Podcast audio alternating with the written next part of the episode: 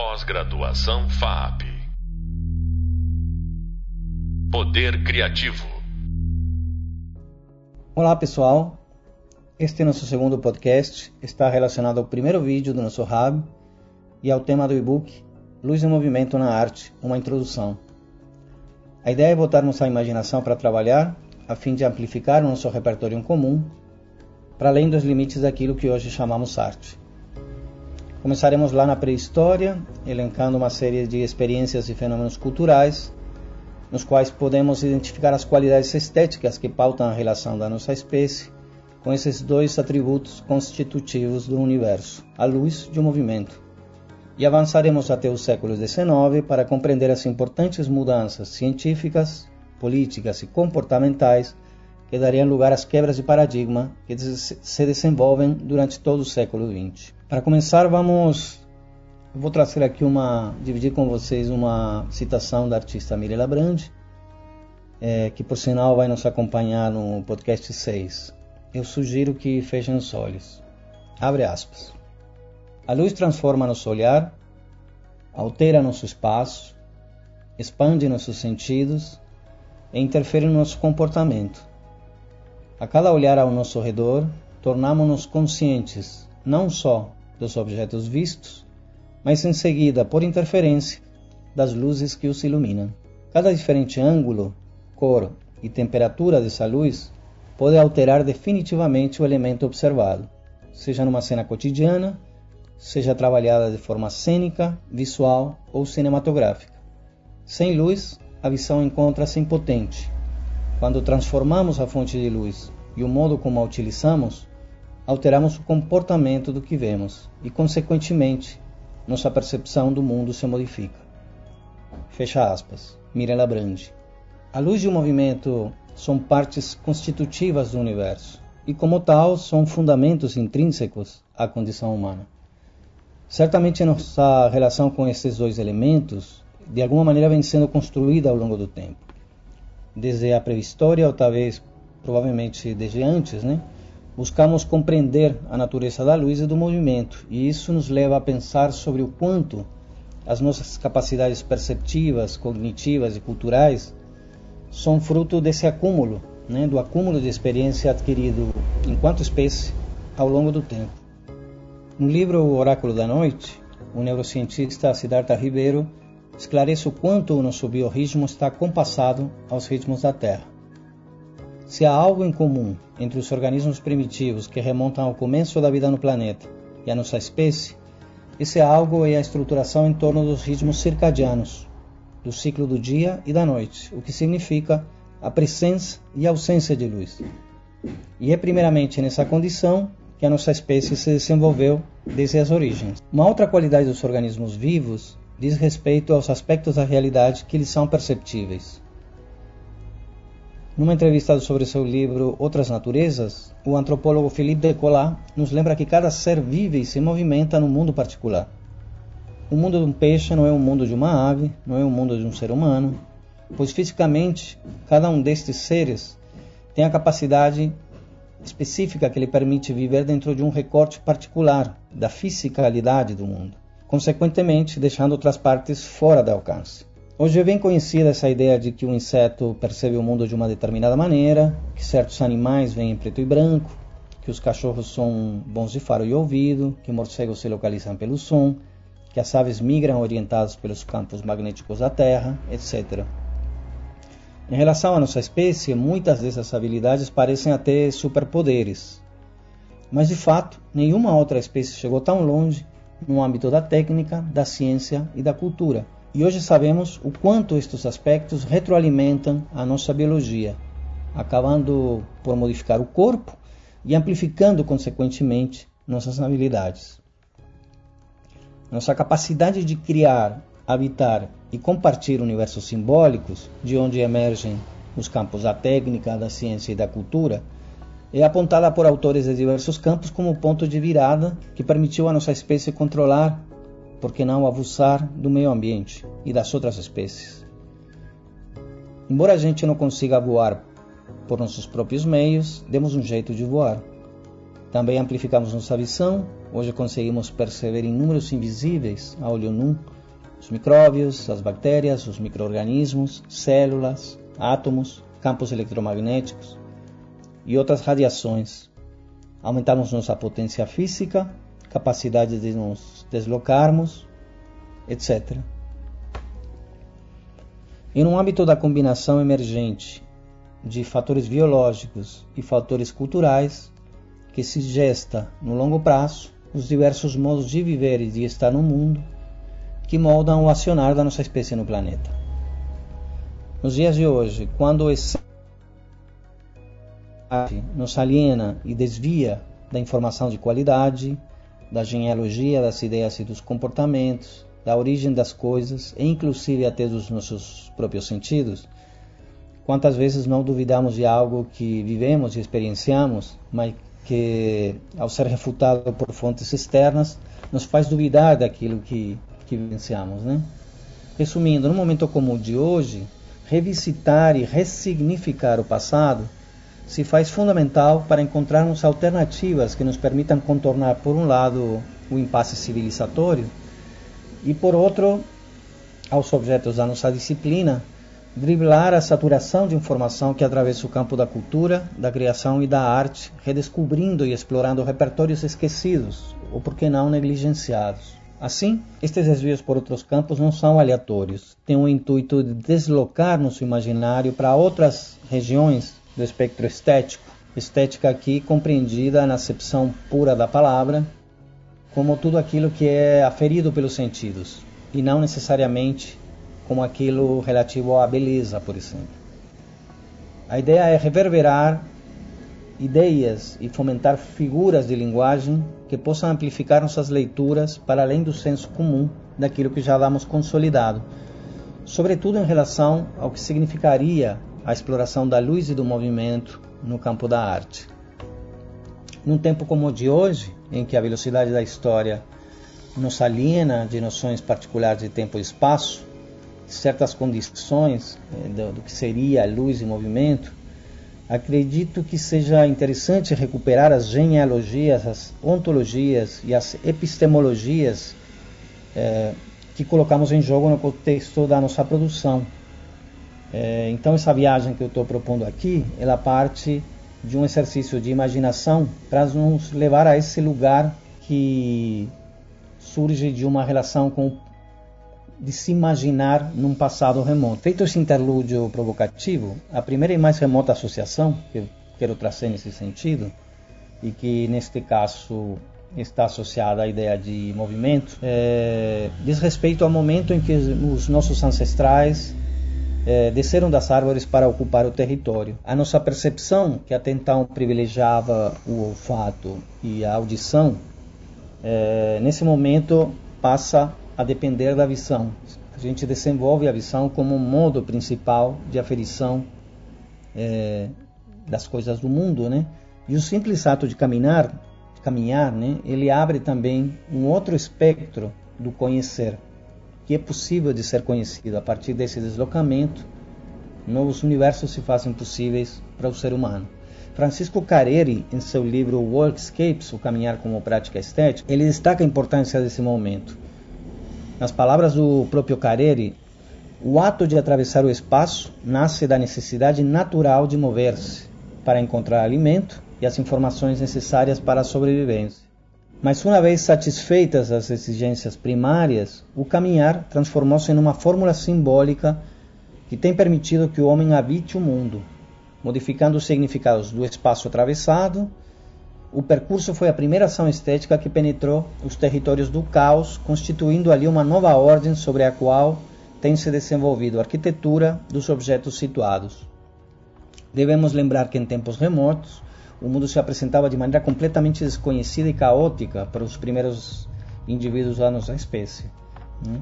Então essa, esse ato de caminhar, ao mesmo tempo, ele vai girando, vai gerando perspectiva, vai gerando espaço, vai gerando lugar vai organizando esse mundo que se apresenta de uma maneira caótica. Continua Carere. O caminhar é uma arte que traz em seu seio o menir, a escultura, a arquitetura e a paisagem.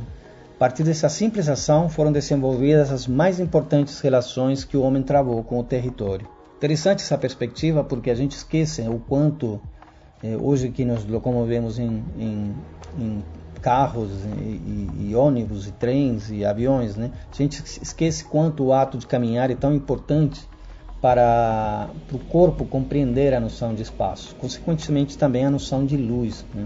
Tentando identificar no passado alguns outros momentos relevantes que poderiam indicar desdobramentos em torno destas questões, podemos pensar, por exemplo, nos observatórios astronômicos pré-históricos, talvez Stonehenge, o mais conhecido, uh, embora há diversos outros espalhados em todos os continentes, inclusive aqui no Brasil temos um exemplar fantástico que é o Observatório de Calçoene, no Amapá. Né? Uh, novamente, esses espaços eles estão muito relacionados com os ciclos circadianos que mencionamos antes, e a luz é um elemento principal é, desse, desses contextos, né? como um elemento que regula a vida, a vida.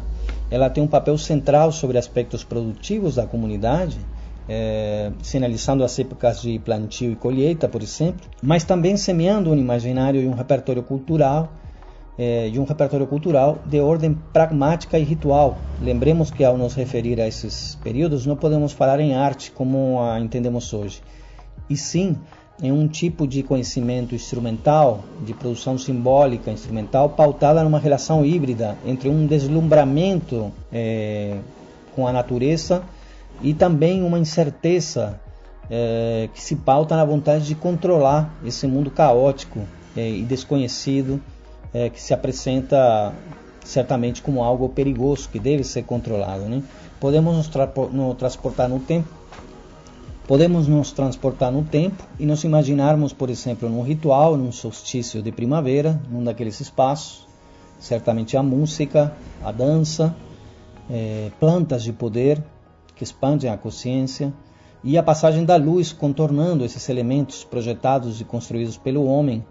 É, certamente há ali uma sensação de, de euforia, de conforto, de segurança, de expectativas de futuro é um conjunto de experiências estéticas que eu não tenho dúvida, de alguma maneira estão é, no nosso corpo, elas persistem no nosso corpo, né? vão moldando experiências que foram moldando uma relação particular que a gente tem é, com o entorno e com o nosso próprio corpo. De maneira similar, podemos pensar a prática da pintura rupestre, seja em cavernas ou em locações a céu aberto. O impacto de experiências como essas elas criam uma ruptura com o fluxo natural da vida, né, estimulando uma percepção particular e a imaginação a partir de situações criadas pelos próprios humanos num mundo que ainda se mantém é, puro, digamos, né?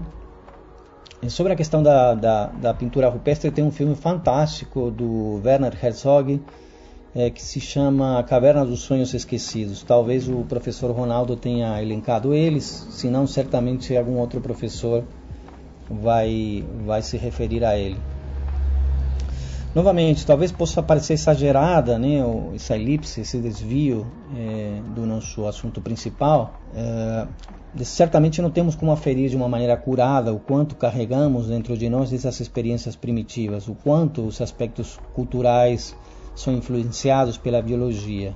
Mas é, cada vez mais a ciência vem se aproximando desses lugares eh, e se dispondo a, a encontrar respostas e a questionar eh, essas interlocuções, esses intrincamentos, essas redes, essas tramas que se dão entre o que a gente alguma vez diferenciou como natureza e cultura. Pensemos, por exemplo, tentando trazer um, um, um, exemplo concreto, talvez, dessas questões, pensemos na obra que o artista contemporâneo Lafur Eliasson apresentou na Tate Modern em Londres em 2003, projeto chamado The Weather Project, em que o artista cria um sol artificial no espaço central dessa construção gigantesca de Londres, a Tate Modern, né? que era uma antiga usina de energia. E se você não conhece o projeto, sugiro talvez que você possa identificar algumas imagens na internet é, e faça esse exercício também de compreender como isso se relaciona, pode se relacionar com essas questões. É, embora o mote central dessa proposta de Eliasson esteja relacionada ao clima, é, certamente há muitas tangências com essas questões de espaços para rituais coletivos, né? Poderíamos perguntar, por exemplo, a partir da obra de Eliasson, de que forma a natureza contextualiza é, se contextualiza nessa obra? Quais são os rituais praticados pelas pessoas nos dias de hoje? E por aí vai. Dando um pulo na linha do tempo, agora indo um pouco mais para frente na história, acho que podemos falar das, rapidamente das catedrais góticas, né? Certamente um outro exemplo formador e marcante desse imaginário e repertório coletivo que queremos ressaltar aqui. A evolução técnica nos materiais e nas técnicas construtivas permitiu, a partir do século XI, construir edifícios de grandes alturas em que as paredes eram mais leves e aceitavam vãos maiores, permitindo o uso de vitrôs, por exemplo. Os vitrôs das catedrais góticas, eles tinham por um lado uma função didática, continham ilustrações, né, que buscavam educar os fiéis no, nos preceitos da religião. Pensemos que não havia uma educação formal para as massas naquela época, mas ao mesmo tempo promoviam uma experiência imersiva de cunho estético e místico. Lembrando que nessa época a luz era considerada o veículo de Deus. Se fazia uso de fumaça também, o fumaceiro, um incensário gigante, era jogado pela nave central da igreja, ficava pendulando, deixando rastros de fumaça no ambiente que desenhavam a luz no espaço. É, de alguma maneira, como nos shows de rock hoje em dia, ou, ou nos festivais de música eletrônica, por exemplo. Juntemos isso à música coral e ao som do órgão e temos ali desenhado uma potente experiência imersiva já no século XIII, no século XI, perdão. Estas reflexões e viagens no tempo têm a ver também com os exercícios que serão propostos para a disciplina. Exercícios que buscam estimular um certo tipo de experiência e de compreensão das coisas do mundo que fomos perdendo nessa sociedade conectada, mediada por telas onde a experiência física vem sendo relegada a um segundo plano. De certa forma, parece que a experiência humana vem se transformando em um fluxo permanente de estar entre. Eh, muitas vezes vivemos suspensos, né, distraídos das coisas talvez relevantes do nosso dia a dia. Estamos cada vez mais submetidos a experiências que nos hipnotizam, eliminando detalhes, nuances, os contrastes. É, eu acho que atentarmos para a qualidade das nossas experiências estéticas, perceber os detalhes, os enunciados diretos e indiretos, as questões de escala, as sutilezas, a diversidade, a genealogia das coisas, certamente pode contribuir para expandir o nosso repertório e a nossa identidade enquanto autores e, e, e atores do universo no qual agenciamos nossas práticas, sejamos pesquisadores é, com um perfil mais acadêmico ou artistas é, com uma produção mais, mais prática. Né? É, como reverber o imaginário presente nas experiências neolíticas, nas catedrais góticas, nos modos de ver que modulam a percepção coletiva nos dias de hoje? Quais são as experiências disruptivas que expandem nossa sensibilidade e visão de mundo, nossa consciência de corpo e de coletividade? Nesse sentido, outro momento importante se dá durante a passagem do século XVIII para o XIX e tem a ver com uma das descobertas uh, com descobertas de diversa ordem relacionadas ao que Jonathan Crary denomina técnicas do observador, técnicas que eh, modos de ver que reconfiguram as relações entre o sujeito que observa e os modos de representação. Nas palavras do próprio autor, no início do século XIX, a altura com os modelos clássicos de visão foi muito mais do que uma simples mudança na aparência das imagens e das obras de arte ou nas convenções de representação. Ao contrário, ela foi inseparável de uma vasta reorganização do conhecimento e das práticas sociais que, de inúmeras maneiras, modificaram as capacidades produtivas, cognitivas e desejantes do sujeito humano. Não basta descrever uma relação dialética, não basta descrever uma relação dialética entre as inovações dos artistas e escritores de vanguarda no final do século XIX, de um lado, e o realismo e o positivismo concorrentes da cultura científica e popular, por outro. Ao contrário, é fundamental ver os dois fenômenos como componentes superpostos de uma única superfície social, na qual a modernização da visão tinha começado décadas antes. A visão introduzida por Jonathan Crary no livro Técnicas de Observador, Visão e Modernidade no século XIX, estão ampliadas no nosso e-book, mas acho que vale a pena trazer à tona aqui uma diferenciação importante elencada pelo autor que diz respeito a uma ideia sedimentada nas leituras da, nas leituras da história da arte, que buscam identifi identificar simbioses entre arte e tecnologia ao longo da história. Por exemplo, é comum ouvir que os artistas impressionistas teriam capturado o espírito da sua época, a Revolução Industrial, e assim, digamos, do nada inventado novas formas de representação associadas ao aos ideais de velocidade, de progresso, de fragmentação da experiência, etc. Ou seja, a gente imagina, se a gente se imagina no contexto da época, é, qual é a cultura visual vigente, numa cultura extremamente distante do universo saturado dos dias de hoje, a visualidade e o discurso introduzido por esses artistas pareceria a priori é, muito além do seu tempo, né? o que levaria a crer que eles teriam algum tipo de capacidade quase divina ou genial de abduzir tais proposições. Mas essa leitura se constrói sobretudo em cima um, do mito do artista, né? segundo a qual haveria uma habilidade supra-humana da qual surgiria uma sensibilidade aguçada e uma habilidade manual sem igual, em que, que em parte foi deconstruída por David Hockney no seu livro O Conhecimento Secreto, em que ele demonstra a utilização de ferramentas como as lentes e a câmera obscura já desde o século III. Mas Crare introduz uma leitura sistêmica, onde são as mudanças na sociedade que se dão pela interação emergente de todos os campos da atividade humana que levam uh, o artista a ter essa, essa, essa percepção disruptiva e não uma qualidade, eh, digamos, eh, mítica, né, ou uma, uma capacidade eh, perceptiva eh, extremamente diferenciada. Citando Gilles Deleuze, Crary diz que a modernização é um processo pelo qual o capitalismo desestabiliza e torna móvel aquilo que está fixo ou enraizado, remove ou elimina aquilo que impede a circulação, torna intercambiável o que é singular. Termina a citação.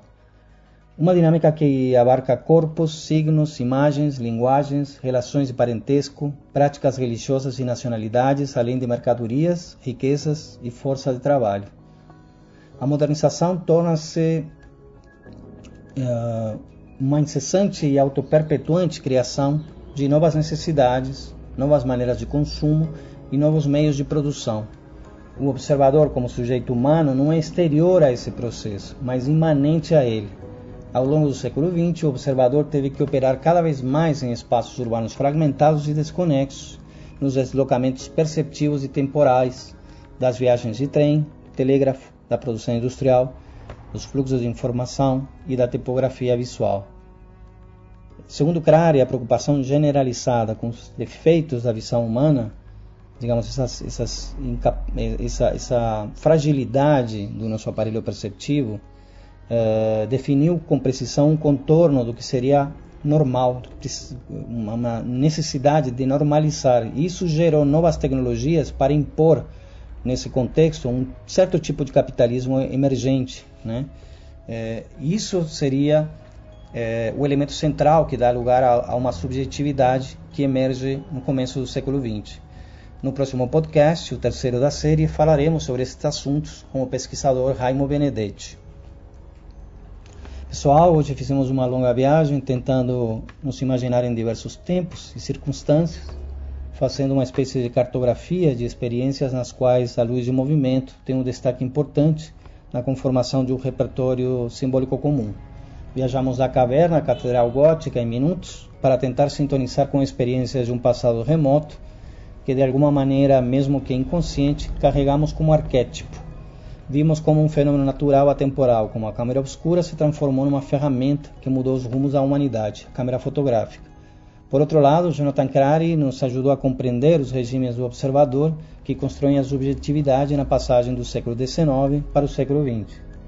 Como o imaginário coletivo vai se forjando pela interação de todos os vetores que compõem o espectro da atividade humana.